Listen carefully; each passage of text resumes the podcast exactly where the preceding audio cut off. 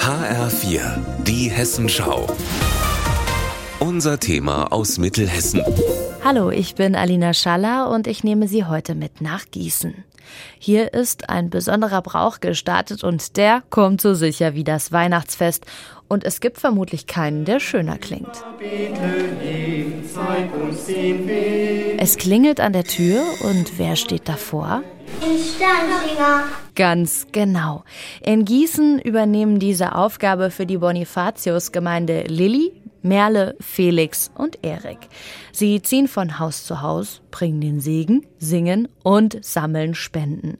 Die kommen bedürftigen Kindern zugute, Deswegen ist Merle auch so gerne mit dabei. Weil ich Kinder glücklich machen kann, andere Kinder. Glücklich machen die vier aber auch die Menschen auf der anderen Seite der Tür, erzählt mir Diakon Lukas Tütschka. Er begleitet die Kinder auf ihrer Tour. Ich denke, die Leute freuen sich, wieder normale Gesichter zu sehen. Das erste ohne Maske. Äh, fröhliche Kinder, die singen. Und vor allen Dingen, wer könnte besser den Segen vom Jesuskind, das ein Baby ist, rüberbringen, etwas gutheißen, jemanden stärken, bestärken, wie es Kinder tun, die es doch am ehrlichsten machen und mit viel Herz und Liebe. Also, los geht's. Erste Haltestelle, das Familienzentrum St. Vinzenz. Da bekommen die Sternsinger tatkräftige Unterstützung von den Erzieherinnen und Erziehern und von den Kita-Kids.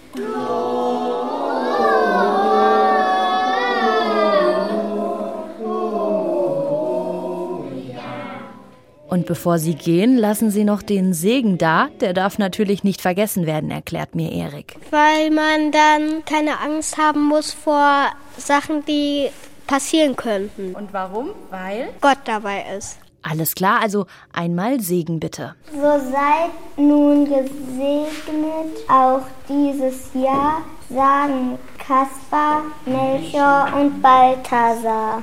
Morgen und übermorgen sind die vier weiter in Gießen unterwegs.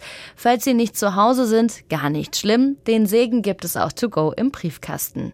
Bis es bei Ihnen klingelt, können Sie ja einfach schon mal singen üben. Aus Gießen, Alina Schaller.